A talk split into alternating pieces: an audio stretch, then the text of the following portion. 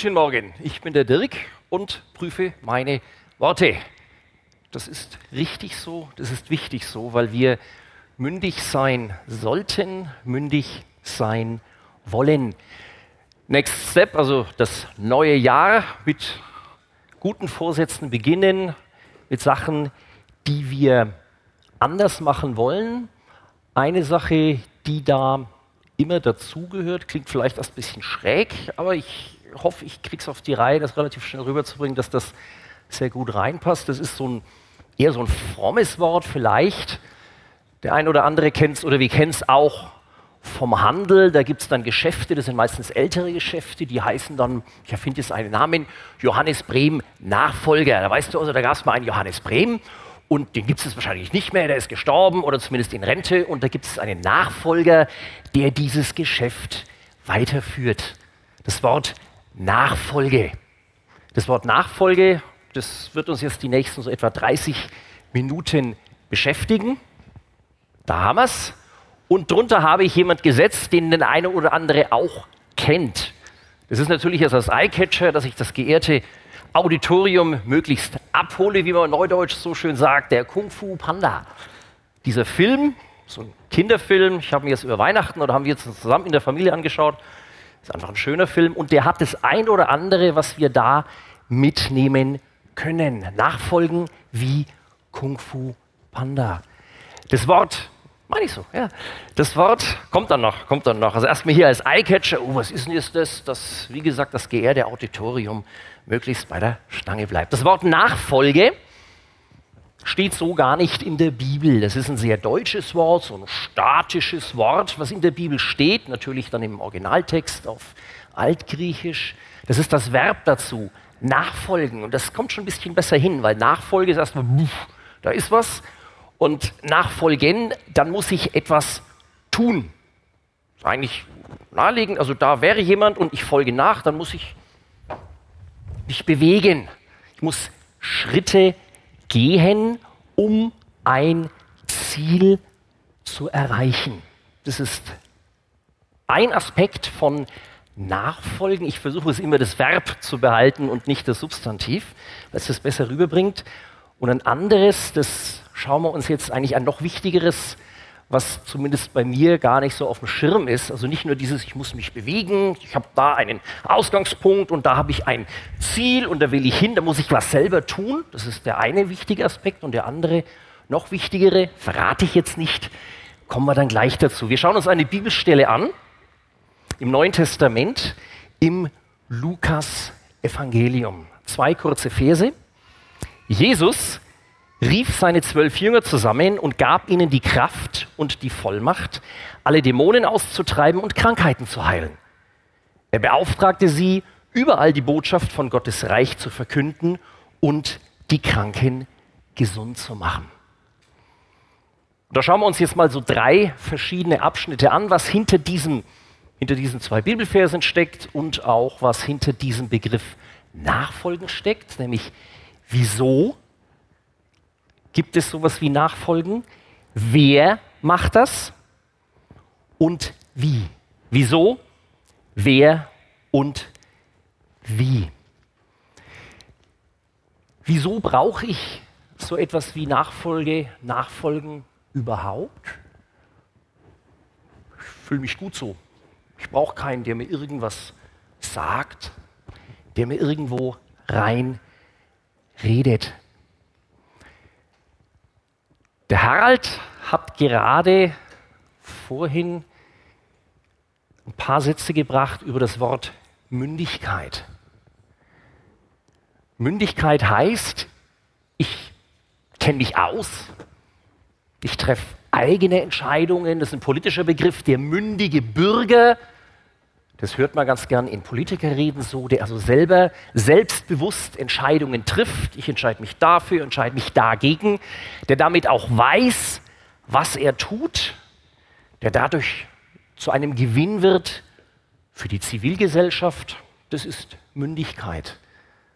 Und das lernst du aber nicht einfach so. Dahinter steckt ja, hinter Mündigkeit, auch der Harald ja schon gesagt, da steckt eine Entwicklung, eine Entwicklung meines Charakters, meiner Persönlichkeit, meiner Fähigkeiten. Und das kriege ich letztlich nur, wenn ich jemanden nachfolge. Schauen wir uns mal die, nächsten, die, die nächste Folie an. Das ist, da steht eigentlich alles drin. Auf dem Bild hier ist eigentlich alles gesagt, was Nachfolgen ausmacht. Da, ist, da sind zwei Herren unterschiedlichen Alters und der eine kann eine gewisse Fähigkeit, nämlich Nahrungsaufnahme, die ist ja nicht ganz unwichtig, habe ich mir sagen lassen. Der eine, das der also mit dem Bart schon hat und so, ne, der kann diese Fähigkeit offensichtlich schon besser als der kleinere. Und der Große macht seinen Mund auf und das macht der Kleine, der macht es ihm nach. Klammer auf, Mündigkeit kommt nicht von Mund. Also Liebe geht durch den Magen, aber Mündigkeit kommt nicht vom Essen, sondern da wird man nur dick davon. Ähm, das hat einen anderen Wortstamm, also Vormund und Leumund und Mündel, da kommt es her. Also Klammer zu. Ähm, das, was die zwei hier machen, der Papa und der Sohn, das ist Nachfolgen.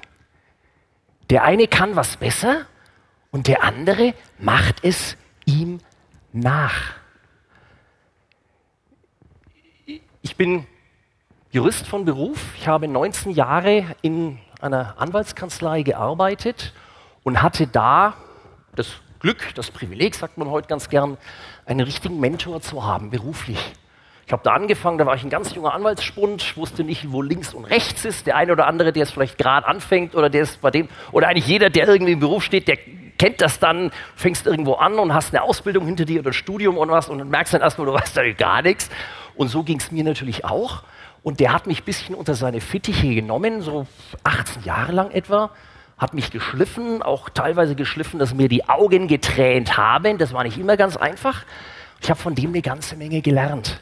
Das war mir so gar nicht klar, bis vor, ich habe vor, vor etwa sechs Jahren, habe ich den Arbeitgeber gewechselt und habe da seitdem gemerkt, oder eigentlich sehr, sehr, sehr drastisch gemerkt, wie sehr ich, wie sehr der mich geprägt hat die Art, wie er Telefonate führt zum Beispiel, wie er Briefe schreibt oder irgendwelche Anträge, was macht man also als Anwalt dann zu Gericht und so weiter, wie mich das geprägt hat. Also, dass ich nicht nur was übernommen habe, so wie hier der junge Mann, der halt das macht, was der Papa nachmacht und irgendwann macht das, auch wenn der Papa nicht da ist. Dieses Essen, dass der sich dann nicht nur Techniken angewöhnt, oder ich habe mir, habe ich gemerkt, ich habe mir nicht nur Techniken angewöhnt, das hat meine berufliche Persönlichkeit geprägt.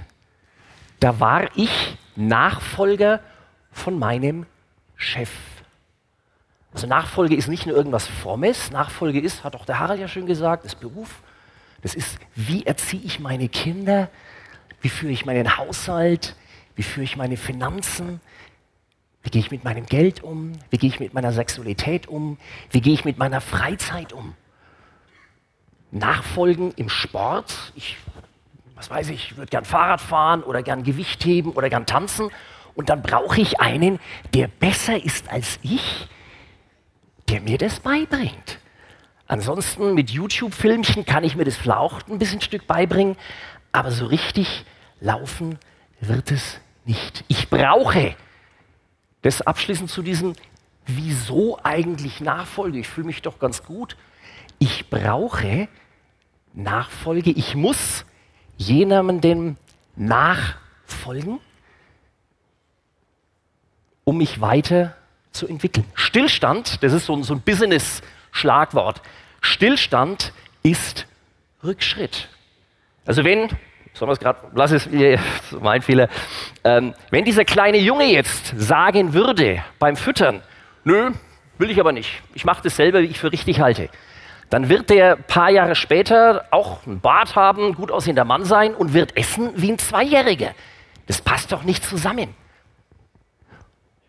Oder das andere, was hier auch steht, du bist heute x Jahre alt und wirst im Laufe dieses Jahres, der eine oder andere, der jetzt ganz am Anfang des Jahres Geburtstag hat, ist schon, wirst im Laufe des Jahres y Jahre alt. Jetzt überleg dir mal, Möchtest du heute noch so drauf sein, wie du vor, und hier kannst du einsetzen, fünf Jahren, zehn Jahren, 50, je nachdem wie alt du bist, was du schon an Reservejahren hinter dir hast. Möchtest du noch so drauf, möchte ich heute noch so drauf sein, wie ich mit 15 war oder mit 20? Ich weiß es nicht. Das ist vorsichtig formuliert. Oder jetzt nochmal dieses, dieses Beispiel, mein Beruf und ich. Hätte ich diesen Mentor nicht gehabt, der mich geprägt hat, der mich geschliffen hat, der mich ermahnt hat, der mich ermutigt hat, dann wäre ich heute beruflich nicht so drauf, wie ich heute bin. Dann wäre ich anders drauf. Also Nachfolge ist entscheidend für deine eigene Entwicklung. Wer, wer soll denn nachfolgen? Und jetzt schauen wir uns diese Bibelstelle an. Da heißt es, Jesus rief seine zwölf Jünger zusammen. Das kennen wir so, also aus allen möglichen Jesus-Filmen oder diese, man nennt es ja dann so diese Sandalenfilme, also die dann meistens in den 50er Jahren waren, so das Gewand oder Quo Vadis. Da taucht dann auch immer ein Schauspieler auf, der den Jesus spielt und um ihn herum dann so in mehr oder weniger deutlicher Wahrnehmung auf der Leinwand sind dann eins, zwei, drei bis eben zwölf Jünger zu sehen. Das sind dann, dann also so mit Toga und die haben dann meistens noch weniger Haare als ich und so einen Bart und dann, also, also die schauen so alle so weise aus und so ja, so richtig so. Und dann, also Petrus, Mike Vadis zum Beispiel, das ist dann so der, der Gandalf der 50er Jahre gewesen, der dann irgendwie alles weiß. In der Bibel steht das so nicht drin, in den Evangelien oder auch in der Apostelgeschichte. Das sind so die, wo am meisten geschrieben wird, auch über die Jünger.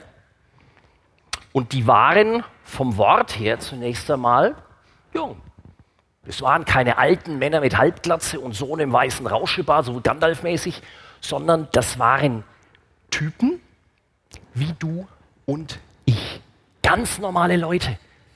Ganz, ja, ne, so, also halt keine Playmobil gab es damals noch nicht, aber fast ganz normale Leute. Das waren, das, äh, immer so, das waren, das waren Fischer, also zumindest vier davon, also Petrus und Johannes und so. Das waren Handwerker, das waren Gewerbetreibende. Einer, Matthäus, war Finanzbeamte wird man heute sagen. Was keiner von denen war übrigens, Theologe oder Priester oder irgend so wie äh, irgendwie, also die waren, die waren äh, geistlich schon drauf, aber keine Profis. Überhaupt keiner. Das waren ganz normale Leute wie du und ich, also von der, von der sozialen Herkunft her. Und dann hatten diese Typen ja auch einen Charakter. So ein bisschen, was wissen wir? Also am meisten über Petrus. Petrus gilt so als, so war so ein Hautruf, so ein bisschen cholerisch veranlagt. Dann der Johannes, melancholisch eher, vielleicht Richtung so ein Träumer. Dann gab es Philipp zum Beispiel. Kann man sich aus den wenigen Bruchstücken, die da in den Evangelien drinstehen, zusammenreimen als einer, der immer sagt, also nee, also so geht es also wirklich nicht. Nee, das können wir, das hat noch nie geklappt. Oder Nathanael, das war der, als er mit Jesus konfrontiert wird, der erste Spruch, also der Typ fällt mir, der, der erste Spruch, der macht, was kann aus Na also Jesus von Nazareth, was kann aus Nazareth Gutes kommen? Der hatte so eine leicht zynische Ader. Dann war einer dabei, das müsste der Nathanael, nee, Namen habe ich vergessen. Dann war einer dabei, der war so, was man heute so politisch, mittlerweile ist das Wort besetzt, als Gutmensch bezeichnen würde. Der hat immer nur das Positive gesehen. Oh, ist das toll, du, das finde ich aber nicht gut, dass du es so gemein zu mir bist. Also so in dem Stil. Da gab es da gab's ganz irre Typen dabei. Und die allerheftigsten, das ist auf dem nächsten Bild, sind die zwei. Jesus rief, dann kommen Haufen Namen. Lies mal nach, also ich habe hier zum Beispiel das, Lukas Kapitel 6, Vers 15 müsste das sein. Da kommen Haufen Namen, unter anderem stehen da Matthäus und Simon, genannt der Zalot.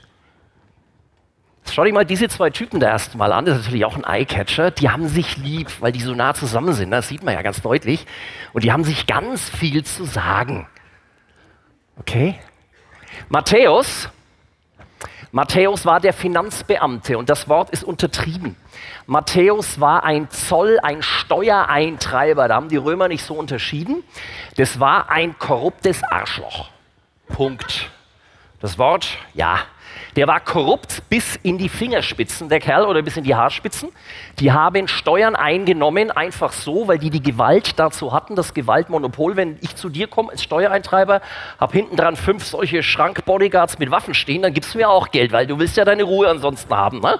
Und dann nehme ich mir nicht das, was mir zusteht oder dem Staat, sondern das, wo ich gerade lustig bin, so in etwa. Finanziere damit mich selber, Matthäus war nicht arm, und finanziere damit auch die römische Armee, die das Land unterdrückt hat. So einer war der Matthäus. Und auf der anderen Seite, das heißt dann in der Bibel so nebenbei, Simon genannt der Zelot. Die Zeloten waren mit, also ja, im heutigen Presse, Politdeutsch würde man sagen, das war eine Terrorgruppe. Das, ja, das war eine Terrorgruppe. Das waren, das waren Juden, die sich zum Ziel gesetzt haben, wir schmeißen die Römer raus unter Einsatz unseres eigenen Lebens. Die haben Guerillataktiken angewandt, also was man heute so, so Ambush-Taktik, ähm, Hinterhalte gelegt oder die haben im Gewühl, haben die Römer beziehungsweise Juden, die mit den Römern kollab äh, kollaborierten, also zusammenarbeiteten, erstochen. Die haben da so eine richtige Technik gehabt, so eine krummen Dolch von hinten in den Rücken, also so ein bisschen blutig und so, lassen wir es. Äh, also das waren Typen, da würdest du heute, also je nachdem von der politischen Richtung, wo man äh, damals gekommen ist oder heute kommen würde, ein Freiheitskämpfer oder ein Terrorist. Und wir haben hier in einem Satz, in einer Gruppe von zwölf Leuten zusammen, den Matthäus, das wäre also der Repräsentant des Staates. Ganz neutral. Und den Simon genannt der Zelot, der so mit dem Staat nicht ganz so glücklich ist. Da müsste ich vielleicht auch mal wieder den Bart schneiden oder so. Ähm, also politisch an den extremen Spektren angesiedelt, extrem links, extrem rechts oder äh, wie, wie auch immer das bezeichnen will, und die hocken da drin. Gib dir das mal. Und das heißt, die zwölf und diese zwölf Typen haben die Welt verändert. Gib dir das mal. Durch die Nachfolge, die die gemacht haben. Also zusammenfassend, wer das ist, zwölf Typen, Nobodies, also Handwerker, Gewerbetreibende, ein Finanzbeamter, ein Freiheitskämpfer, Schrägterror, irgend sowas.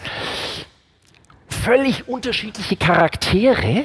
Ich habe es ja vorhin aufgezählt, also ein Träumer, ein Choleriker, einer, nee, geht gar nicht, ein Besserwisser, ein Zyniker, ein Melancholiker, also lauter Typen. Da kann sich jeder von uns, kann sich mit einem oder zwei oder drei von diesen Charakteren identifizieren das ist wohltuend, tröstend. Und jeder von uns findet bei diesen Charakteren 1, 2, 3, 4, 5, wie auch immer, bis 11, weil einen hast du auf jeden Fall, wo er sagt, also nee, mit dem, also, also ich, also, also auf, auf gar keinen Fall. Geht gar nicht. Das ist die Herausforderung. Völlig unterschiedliche Typen, plus eben, das macht das Schöne hier bei Matthäus und Simon, Simon dem Zeloten, ähm, diese unterschiedlichen politischen Ausrichtungen. Die hatten damals politisch mindestens so viel Stress, also ach, deutlich mehr als wir. Da sind wir gesettelt mit allem, was jetzt Ja und Merkel und AfD und Ausländer und NATO und EU und Brexit. Das ist nichts dagegen, was da abging an politischem, an sozialem Druck. Und die gehen in die Nachfolge.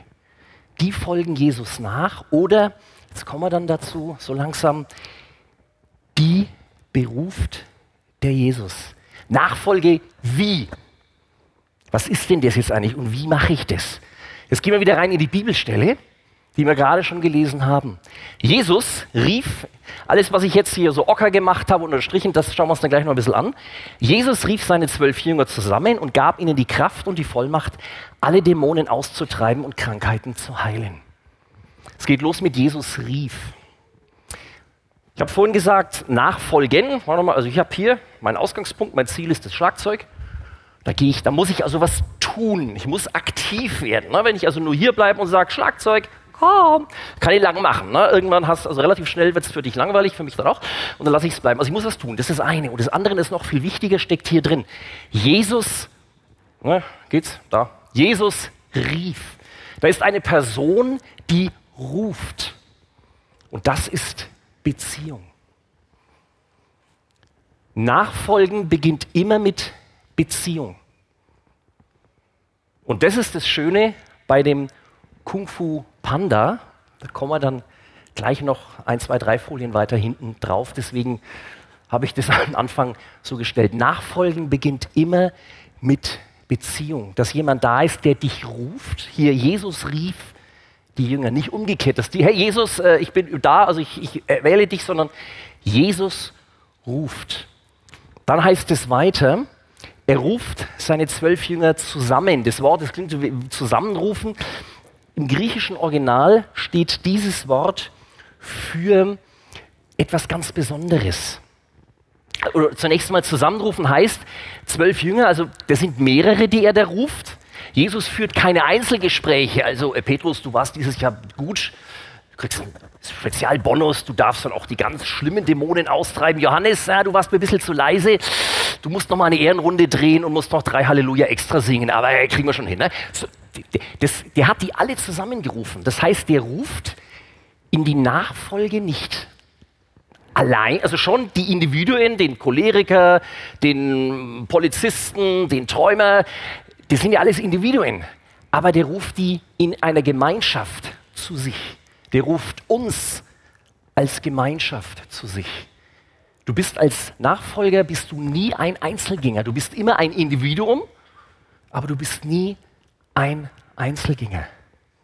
Und dieses Wort, jetzt bin ich da zusammenrufen, wie es da steht im griechischen Original, ist das nicht so, ah, übrigens, ähm, äh, Dings, ähm, ich muss dir noch, äh, äh weiß schon, der Dank sagen und so, sondern das ist was Feierliches. Bisschen vergleichbar vielleicht mit der Abschlussprüfung dann an der Schule, bei der Ausbildung so die Gesellenprüfung und dann mit Applaus und so weiter und kriegst eine Urkunde. Also so in dem Stil.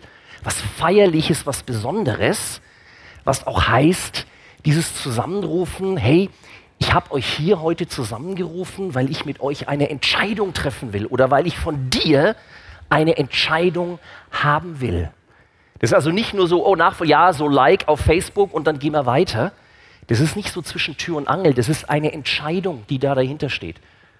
Es gibt in dem Lukas-Evangelium ein paar Verse weiter hinten, da ist eine sehr harte Stelle, wo Jesus dann auch sagt, bevor du mir nachfolgst, kalkulier die Kosten. Das ist eine harte Stelle. Rechne das durch. Was aber auch wiederum heißt, wenn, durch, wenn er dich auffordert, das durchzurechnen, hält er dich für mündig, das durchzurechnen. Sind wir wieder bei diesem Thema Mündigkeit. Jesus ruft eine Gemeinschaft zu sich, also Beziehung mit Jesus, aber gleichzeitig Beziehung mit Gemeinschaft. Nie in Einzelgänge. Dies Zusammenrufen in dem Sinn, Du sollst eine Entscheidung, entscheide dich. Nicht nur ja, finde ich jetzt cool und ich mache mal mit und wie es mir halt so taugt, sondern ja oder nein. Und beides hat Folgen. Was eine Mündigkeit voraussetzt auch. Und dann heißt es, er gab ihnen die Kraft und die Vollmacht. Die Worte stehen da bewusst so, das ist ein bisschen synonym, Kraft im Original eigentlich Dynamis. Das ist also eine, eine, eine Power, die ich habe und dieses Wort Vollmacht passt nicht so ganz, sondern es ist eher Richtung Autorität. Also wenn ich sage, hey, ich, du bist jetzt mein Stellvertreter, oder ich bin der Oberchef, ja genau, das ist ein gutes Beispiel. Ich bin der Oberchef und ich mache dich zum Unterchef und mir gehört der Laden. Das bedeutet, dass ich in jedem Moment sagen kann, hey, ich immer noch Oberchef, aber du ab jetzt nichts mehr Unterchef, weil ich Chef, ne? so, ich Ober, du Unter, Pech gehabt. Also Vollmacht in dem Sinn, dass er abhängig ist vom Oberchef, hier von Jesus, aber vom Wort her auch was, was ich behalte. Wieder das Beispiel von meinem Mentor da in dieser Kanzlei, wo ich so lange war, und mir. Der hat mich in seine Fähigkeiten, der, der, der hat mich über seine Schulter schauen lassen. Und ich habe das halt, wenn der das so macht, dann mache ich das auch so. Und das hat mich geprägt. Das ist jetzt meins geworden. Und das steckt da auch drin, Kraft und Vollmacht. Also nicht nur, das ist, ich habe das geliehen, der hat mir das verliehen, kann es mir jederzeit wieder entziehen, sondern das, das, das ist ein Teil von mir geworden. Was auch bedeutet, dass Jesus diesen Typen, diesem Choleriker, diesem Polizisten, diesem äh, Steuereintreiber, diesem Träumer, diesem äh, Gutmenschen, wie auch immer, der glaubt an die. Der gibt denen einen Vertrauensvorschuss. Was das für eine Ehre auch ist, auch, auch für eine, für eine Herausforderung. Und dann gehen wir weiter in den nächsten Vers, den wir hier angeschaut haben. Er sandte sie, überall die Botschaft von Gottes Reich zu verkünden und die Kranken gesund zu machen. Jesus ruft in eine Beziehung. Er gibt Kraft und Vollmacht, etwas, was dann bei mir bleibt. Aber nicht, dass ich es für mich behalte, sondern er sendet sie aus, die Botschaft zu verkünden und die Kranken gesund zu machen. Profitieren davon sollen zumindest auch andere, völlig Fremde. Das ist ein, ja, man kann sagen, so ein, so ein, so ein Dreischritt, der da drin steckt. Ich habe eine Beziehung, damit geht's los, mit einer Beziehung. In der Beziehung werde ich, ich habe jetzt hier das Wort ausrüsten verwendet, das fällt mir, also werde ich trainiert, werde ich geschult, werde ich ange, lerne ich was, verändere ich mich, werde ich mündiger, als ich vorher war. Und das geht weit über jetzt irgendwelche äh, kirchlichen, gläubigen, religiösen, also alles glaube ich irgendwie. Wie ich mit meinen Finanzen umgehe, das ist Teil meiner Mündigkeit. Wie ich mit meiner Sexualität umgehe, das ist Teil meiner Mündigkeit. Wie ich mit meinen Kindern umgehe, das ist Teil meiner Mündigkeit. Und, und, und. Wo ich, mich, wo ich selber zunächst mal in diesem Bereich ausrüsten, zurüsten, lernen, wie auch immer du das definieren willst, profitiere. Weil ich ein hoffentlich besserer Mensch werde dadurch. Und dann senden. Das, was ich habe, weitergeben. Und jetzt sind wir beim Kung Fu Panda. Dieser Film, Kung Fu Panda, ich meine den ersten Teil, den habe ich mir angeschaut. Da ist etwa auf der Minute, kannst weitergehen zur nächsten, da ist etwa auf der nächsten, auf der so Minute 55 ist das das, also hier der Kung Fu Panda, ne? klar, Shifu, sein Meister. Vorher mögen, also, also Kung Fu Panda mag den Shifu schon, Shifu mag den nicht. Das, das ist jetzt nicht biblisch an der Stelle. Was aber, was, was irritiv ist, etwa Minute 55, wo die beiden sich gegenseitig, ich mag das Wort, so ein bisschen altmodisch, erwählen. Wo der Shifu zum, zum Panda sagt, ich erwähle dich als meinen Schüler und der Panda sagt zum Shifu, ich erwähle dich als meinen Meister. Das ist echt tief.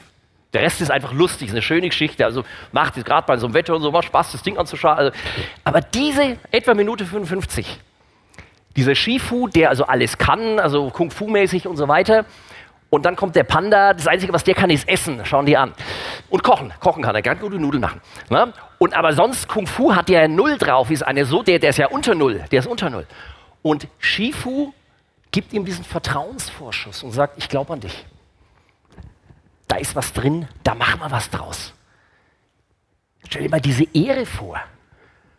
Und dann jetzt wieder rüber in die Bibel. Da kommt dieser Jesus zu dem Johannes, zu dem Petrus, zu dem Matthäus, zu dem wen auch immer, zu dir und sagt, ich glaube an dich. Da machen wir was draus, wir zwei. Er erwählt dich. Jesus erwählt dich. Jesus ruft und du antwortest, nicht umgekehrt. So eine, ich habe die, die Denke auch, das ist so, so, typisch westlich, so im Supermarkt, da nehme ich die Vollmilchschokolade oder doch zartbitter oder lasse ich es ganz bleiben. So eben nicht, sondern Jesus ruft und du antwortest oder auch nicht. Das ist die Freiheit, die Jesus dir lässt und die, und da prüfe gerne meine Worte auch und alles, was wir hier so darunter predigen oder sonst irgendwie bei, was weiß ich, erzählen, das muss immer die, das muss die Freiheit bleiben des Einzelnen, weil anders ist es auch keine Liebesbeziehung, weil Liebe ist immer freiwillig. Das Wie einer Nachfolge ist eine persönliche Beziehung. Wir werden es dann ganz am Schluss, das ist ja so ein kleines Ritual, wir hören auch heute, wenn wir damit dann aufhören, mit dem aaronitischen Segen aus dem vierten Buch Mose, ähm, da kommt dann, also der, Herr segne dich, der hüte dich, da kommt zweimal das Wort Angesicht vor. Angesicht heißt eine Beziehung. Das schaue ich mir mal vor, sonst nehme ich mal die Diane. Im Augenblick, Diane und ich schauen uns das an. Wir haben jetzt eine, weil wir uns anschauen. Wir haben eine Beziehung. Wenn es Diane hier stehen würde, wären zwei Personen, oho, schön, stehen da halt, eine Frau, ein Mann, was soll's, schön. Aber dann ist da eine Beziehung da. Das ist das Wort Angesicht. Das ist Teil, oder das ist der Kernbestandteil von Nachfolge. Da geht es nicht so sehr um Fähigkeiten, da geht es um Beziehung. Next Steps. Das ist ja der Titel, was machst du? Ne? Hier der kleine Mann. der läuft auch, will das auch gerne auf dem Strand rumlaufen. Das wird natürlich Spaß machen. Nächste Schritte, jetzt ein paar Fragen. Hast du einen Mentor? Hast du jemand, der in dein Leben sprechen darf? Wenn, ich darf auch wieder den Harald zitieren, mit Neujahrsvorsätzen, ne?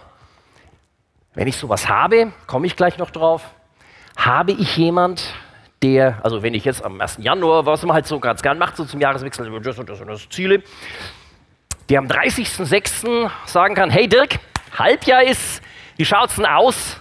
Wo stehen wir denn mit dem Zielen ABC? Und wie reagiere ich drauf, wenn der mich das fragt? Reagiere ich, geht dich aber gar nichts an, das kann er ein bisschen höflicher machen, lasse ich jetzt. Oder, und das ist auch Teil der Nachfolge, ordne ich mich dem unter. Unser Panda hat sich dem Shifu untergeordnet. Schau auch das an, das ist total witzig dargestellt, aber das Konzept dahinter kommt sehr gut rüber. Shifu macht und Panda macht der macht das nach. Ich habe das bei meinem Mentor in meiner alten Kanzlei, ich habe den 18 Jahre lang nachgemacht, weil ich das gut fand. Oder weil außerdem war er mein Arbeitgeber und ich habe die Brötchen dadurch verdient. Das, das, ist Nachmachen. Oder Papa und der kleine Sohn, äh, und dann macht, äh, und dann wird gegessen. Aber auch unterordnen. Ich bin bereit, von dir etwas anzunehmen. Ich unterstelle mich dir. Und ich mache auch Sachen, die mir jetzt keinen Spaß machen. Mein Chef damals, äh, Dirk, nee, der Vertrag, nee, das, das geht so gar nicht, ich musste nochmal drüber. Und dann saß ich bis nachts um drei und habe diesen Vertrag neu gemacht, weil mein Chef das, und ich war nicht, ach toll, sondern, äh, aber na, sowas. Hast du Leute, die so in dein Leben sprechen dürfen? Hast du einen Mentor? Hast du jemand, der da rein darf und dem du das offenlegst, dem du dich unterstellst? Nächster Schritt ist das, was der Harald vorhin schon gesagt hat, als ob man es geprobt hätten, haben wir aber nicht. Hast du Ziele? Und zwar Ziele, die konkret, messbar und erreichbar sind. Ein Ziel, was ich mir vorgenommen habe, ich arbeite zu lang. Ach. Und das ist so ein Ziel, da, da schaudert es mich dann davor und äh, ich habe eine Frau, die wird dann dieses Ziel schon messen und ich habe auch eine Uhr und die wird das Ziel auch messen. Wann kommst denn du von der Arbeit nach Hause abends? Das ist ein Ziel. Anderes Beispiel, ich sage es bewusst keine frommen Beispiele. Geh doch nicht mehr so oft ins Kino, du gibst zu viel Geld aus für Kino. Oder umgekehrt, hey, gönn dir doch mal was, geh doch mal wieder ins Kino. Du kannst dir leisten und du bist es dir wert und entspann dich doch mal. Und Ostern rum, wie oft warst du im Kino? Also in beide Richtungen, ne? vielleicht nach unten, vielleicht nach oben. Solche Sachen. Hast du solche Ziele? Da ist so ein Jahreswechsel immer gut als Einschnitt oder nimm deinen Geburtstag oder Namens oder irgendwas anderes, dass du dir solche Ziele setzt oder, das meine ich ernst, setzen lässt. Das ist ein Eingriff in deine Persönlichkeitssphäre, aber lass das doch zu, wenn der, der dir dieses Ziel gibt, das auch wert ist. Und dann arbeite dran, dass du mündig wirst. Mit eben, was wir hatten, Sexualität, Finanzen, Kindererziehung, Haushaltsführung, wie du im Beruf drauf bist, wie du in deiner Freizeit drauf bist, wie oft du YouTube schaust, wie, äh, äh, tausend Sachen. Bis hierhin waren es ein Haufen Hausaufgaben, die ich jetzt da so runtergelassen habe. Und jetzt kommt der schöne Teil. Oder wir hatten ja eigentlich schon, also was mich sehr äh, froh gemacht hat, entspannt gemacht hat, das also bei der Vorbereitung diese ein bisschen so rumgelesen, Bibel und Sekundärliteratur, so diese Charaktere dieser zwölf Apostel. Und, oder auch, wenn in den Evangelien was über die steht, dann eigentlich immer nur, wo sie irgendwie überhaupt keinen Plan haben, wo sie daneben liegen, was natürlich jeder kennt. Petrus verrät den Jesus und so. Aber auch alle saublöde Fragen auf gut Deutsch, die die stellen nach drei Jahren mit Jesus zusammen immer noch. Also die völligen Pfeifen. Und die wählt Jesus. Das war für mich sehr entspannend. Oder eben auch zu sehen, diese unterschiedlichen Charaktere, wo sich jeder irgendwo findet. Ich wiederhole mich jetzt. Jeder irgendwo in einem oder zwei oder drei Charakteren findet und wo du Charaktere findest, sagst, mit dem kann ich ja überhaupt nicht. Und gerade die sind dann zusammen und die haben die Welt aus den Angeln genommen, diese Typen. Und das ist das Schöne. Jesus ruft, Jesus beginnt die Beziehung mit mir und mit dir. Da heißt es dann, das ist im, das müssen wir in die nächste Folie, im Johannesevangelium, die ihn aber annahmen und an ihn glaubten, denen gab er das Recht, Kinder Gottes zu werden. Wenn ich diesen Jesus annehme, wenn ich diesem Ruf folge, sage, hey, ja, da bin ich, versuchen wir es gerne miteinander, mit allen Schwächen und, ach ja, was weiß ich. Denen gab er das Recht, Gottes Kinder zu werden. Das ist das gleiche Wort, wie was ich vorhin so mit Autorität ein bisschen, das gehört mir. Das kann mir dann keiner mehr nehmen. Ich bin dann ein Kind Gottes und gehöre schon dazu. Der Shifu wählt den Panda, obwohl der noch keinen einzigen Kung-Fu-Huckzack auf die Reihe gekriegt hat. Der kann nur essen bis dahin. Und der Shifu sagt, ich wähle dich, ich vertraue dir, ich glaube an dich. Das ist irre, diese Erleichterung. Da ist einer, der dich einlädt, also nicht Shifu, sondern Jesus, der dich einlädt. Ich glaube an dich. Lass uns zusammen was machen. Das ist nicht Nachfolgen, ist nicht, das ist mein Verständnis, vielleicht sehr deutsch geprägt, so sehr statisch geprägt, so ja, da muss ich, eine, ich habe es genommen, das nächste Folie, eine Matheaufgabe. Ich kann kein Mathe, habe ich noch nie richtig gekonnt, deswegen bin ich anhalt worden. Das ist eben nicht, ja, jetzt löst mal die Aufgabe hier. Das könnte richtig ich sein. Da. So. Was ist denn das? Was kommt denn da raus? Wahrscheinlich drei. Ne? So. Und es ist nicht so, jetzt mach mal die Aufgabe oder denk an irgendwas, was dir überhaupt nicht liegt machen, am besten vor vielen Leuten und dann nicht blamieren und alle lachen drüber. Das ist es gerade nicht. Und wenn du es schaffst, dann gehen wir weiter, so wie bei so einer Castingshow oder so. Das ist es gerade nicht, sondern es ist das. Da ist ein Vater, der dich an der Hand nimmt, der dich an der Hand nehmen will. Und dann, es geht zum Keyboard, geht ihr zusammen. Das ist Nachfolgen. Und ganz am Schluss, dieses Wenn wenn dieses Nachfolgen läuft, wenn dieser Jesus dich getroffen hat, wenn er dich trifft, dann bist du gesegnet und dann sollst du ein Segen sein. Das ist nie Selbstzweck. Ich will dich segnen, sagt Gott zu Abraham, 1. Mose, ganz vorne in der Bibel im Alten Testament. Ich will dich segnen und du sollst ein Segen sein. Und das, was du dann hast an Mündigkeit, dass du mit deinen Finanzen besser klarkommst, dass du deine Kinder, deinen Ehepartner, deine Untergebenen in der Arbeit nicht mehr so anplässt, dass du das dann weitergibst. Beispiel Finanzen, du kommst mit deinen Finanzen besser klar und dann spendest. Ich sage es bewusst nicht, gibst an die ICF, sondern Brot für die Welt oder äh, eine politische Partei. Aber einfach, dass, dass nicht deine Finanzen dich beherrschen, sondern du deine Finanzen. Das ist auch der ganze Sinn von diesem Zehnten. Beherrsche ich das oder beherrscht das Geld nicht? Beherrscht meine Zeit nicht, beherrsche ich meine Zeit? Ich muss lernen, dass ich meine Arbeitszeit beherrsche und nicht umgekehrt. Das ist so eins dieser Ziele und die sind halt blöderweise mit einer Uhr echt gut messbar. Und da muss ich mich dran messen lassen am 30.06. oder wie auch immer. Schaffe ich das? Aber ohne komme ich doch nicht weiter. Und dass ich Sachen, die ich dann da gelernt habe, weitergebe. Und weitergeben eben auch ich habe eine Beziehung zu diesem allmächtigen Gott und da gebe ich halt auch gern weiter, erzähle ich davon. Wieso denn nicht? Nachfolgen. Jeder, immer, überall. Als Chance. Nicht als, sondern weil wir es brauchen. Ich wünsche dir, wünsche mir ein gesundes, gutes neues Jahr. Denk drüber nach, prüfe das, was ich gesagt habe, auf das du mündig werdest. Herr, ich danke dir, dass du uns vorangegangen bist. Danke, Jesus, dass du auf die Welt gekommen bist, dass wir die Chance hatten, dass da diese zwölf Typen die Chance hatten, dir nachzufolgen. Und ich danke dir, dass wir die Chance haben, dir nachzufolgen. Ich danke dir, dass es eine Beziehung ist, eine Liebesbeziehung zu dir. Ich danke dir, dass du mich bei der Hand nimmst, dass du jeden von uns gern bei der Hand nimmst um aus mir und aus dir was zu machen, was da drin ist an Talenten, an Begabungen, an Kraft. Und dass wir das, bitte ich, dass wir das, was wir dann selber in uns entdecken und, und äh, ausarbeiten, was dann da rauskommt, was groß wird, dass wir das weitergeben. Ich bitte dich auch, dass wir das als Gemeinde machen, dass wir zum Segen werden für die Stadt, zum Segen für alle, die hereinkommen, sich das vielleicht mal anschauen und ja, ist ganz nett und so. Und dass die dann, ja, dass wir zum Segen werden für alle, die mit dem ICF in Berührung kommen, dass wir zum Segen werden, auch in der Stadt, weil wir Teil davon sind. Amen.